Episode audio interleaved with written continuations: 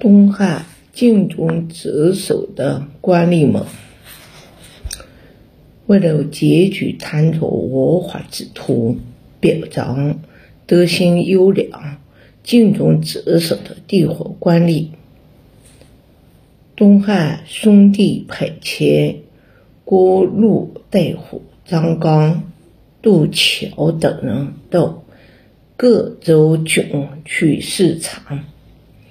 俸禄在两千石以上的官吏都在调查范围之内。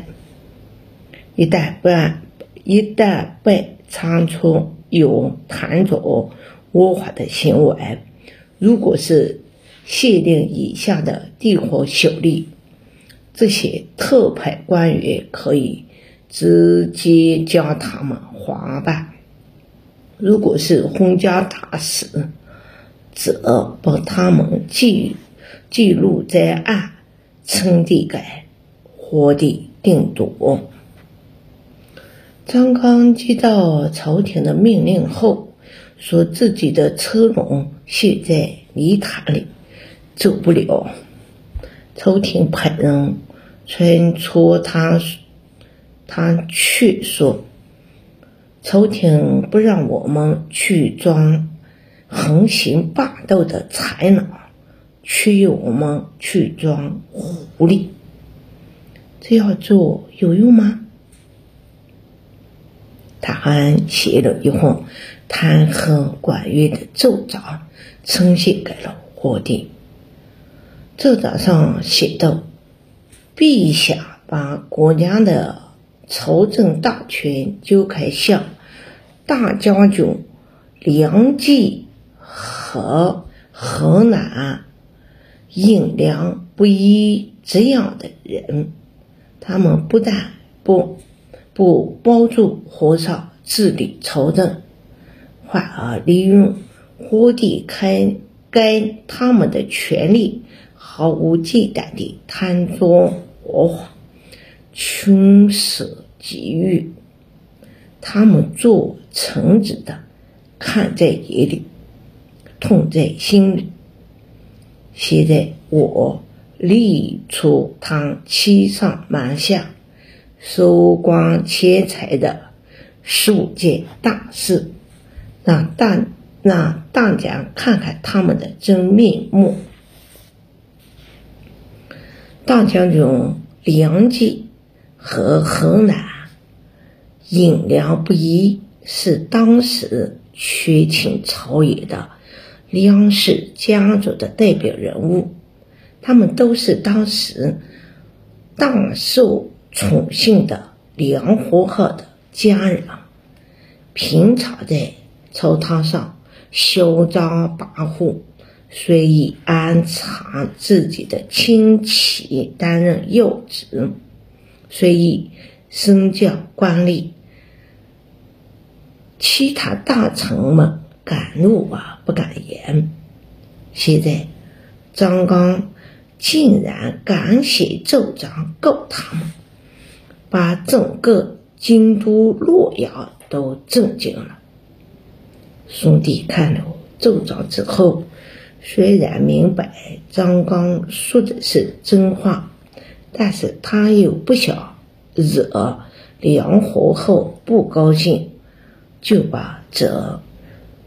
就把这封奏章束之高楼。杜桥按照命令来到了永州，发现杜桥按照命令来到了兖州，发现兖州民风淳朴，淳朴。百姓都安居乐业，很少有很少有欺盗窃之事发生，官员们也没有做过什么贪赃枉法的事情。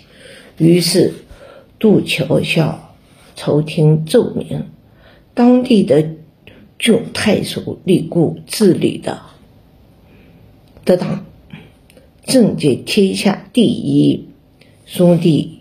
便把李固召回到京都洛阳做大将，做将做大将，留在了留在了京师。杜秋等八位使者向朝廷弹劾的地火官，多数是梁冀和宦官的亲友和同党，外戚和宦官们大权在握，在握，互相庇护，因此所有的弹劾案都被搁置下来。那些弹被弹劾的人继继续。逍遥华外，这种情况令张刚等人非常痛恨，于是再次进行举报。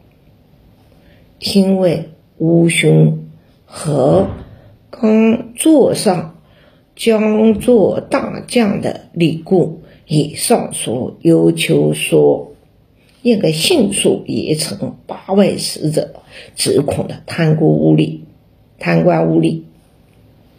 兄弟看到这么多人上奏折要求自己严惩贪官，只好重新把八位死者的弹劾奏章拿出来，并以审查定罪。张刚再三跟外戚集团作对，使得梁冀等人对他悔恨在心。想尽办法又陷害他。当时国民军有一伙猖獗的盗贼，在扬州、徐州一带作乱已有十多年，历任郡太守对他们都束手无策。梁冀由此想到了一个陷害张刚的办法，他请求皇帝。让张刚担任国宁郡太守，准备等他上任之后诬告他自立不立。朝廷也知道这伙盗贼很厉害，以前的国宁郡太守都认识，都会请求朝廷多派兵马给他们，以便镇压盗贼。但张刚却只带了几个亲信前往。到了广陵，张张刚得知这伙盗贼的首领叫张英，此人本是一介良民，因为被当地官员压榨的太厉害，才聚众造反。于是，张刚来到张英山寨的大门。要求与张英面谈。张英看张刚不火不磨的样子，怕他身后有朝廷的军队，就吩咐手下把营门关紧。张刚看到这种情况，把他把跟他前来其他官吏和百姓。都打发走了，身边只留下十几个亲信。然后写了一封信给张英，请他出来见面。张英看到张刚身后只剩下十几个人，于是出营相见。张刚接到张英后，对他说：“我知道。”你也是被逼无奈才造反的。过去的很多郡太守贪着我法，残暴无能，只知道剥削百姓，使得他们生活困苦，心怀愤怒，以致聚众起兵。这错在朝廷。然而，他们聚众作乱的，不符合大义的。当今圣上已经决定宽恕你们，施以恩德，让你们重新安居乐业。我受和尚所托来到这里，并不是为了救灭你们，而是受和尚所托赐给你们封爵和官位，让你们能够国中有种。今天就是你们转祸为福的日子。如果今天你们还不愿意归降，都是和荆荆州、扬州、兖州、豫州的大军结合到这里，你们想投降也晚了。更别别说国主幼主了，这两种选择的利害关系我已经讲清楚，请你慎重考虑一下。张英本人就是通情达理的人，听了张刚的话，很是感动。他说：“如您所说。”我们是忍受不了剥削迫害，才聚集在一起的。知道苟且偷生不是长久之计，也想有朝一一日报效朝廷。今天您来到此招安我们，您就是我们的。再生父母啊！第二天，张英便率领众部部众前来向张刚投降。张刚命人大摆宴席，亏待张英等人。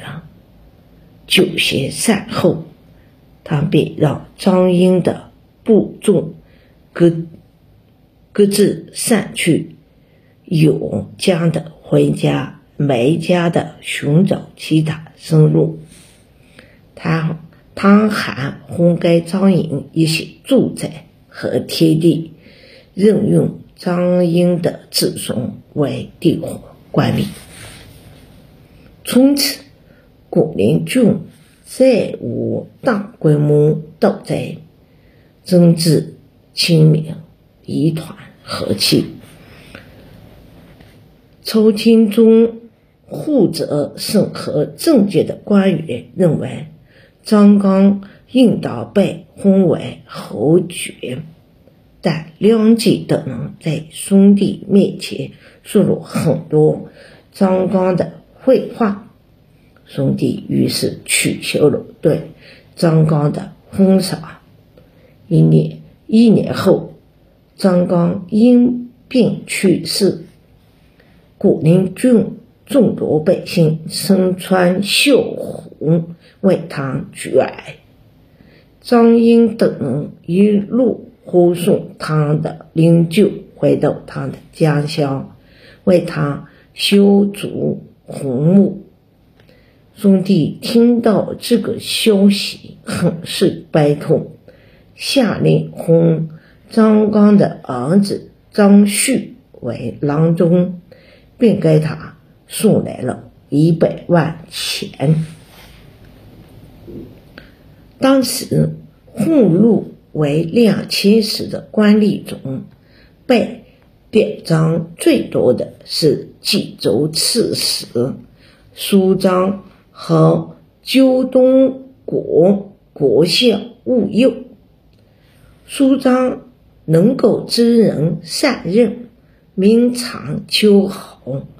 绝不姑息。他在乡区巡视时，查出他的一位做太守的好朋友贪赃枉法，于是他请这位朋友喝酒，两个人开怀畅饮，相谈甚欢。朋友以为苏张既然宴请他了。肯定会供应姑念以我情意，不再治他的罪，高兴的说：“别人头上只有一个天，而我头上有两个天，你就是我的天。”舒张听听后微微一笑，说：“今晚和我和你长饮，是因为我们是朋友。明天我是冀州刺史，你是郡太守，我们都有依法办事。”第二天，舒张便结局了。朋友，并判了他的罪，泉州百姓和官吏都肃然起敬。后来，苏苏张又先后打击了很多与外戚和宦官联系紧密的官员，最终被。误人陷害，诬陷，免去官职。戊又出任胶东古古相期间，宽容爱民，鼓励生产，百姓都很爱戴他。因为相似乎。自私自挪用百姓的户税给自己的父亲买了件衣服。他的父亲知道这件事之后，非常生气的对他说：“你怎么做对得起误国相吗？你怎么忍心欺骗这样仁爱的长官？”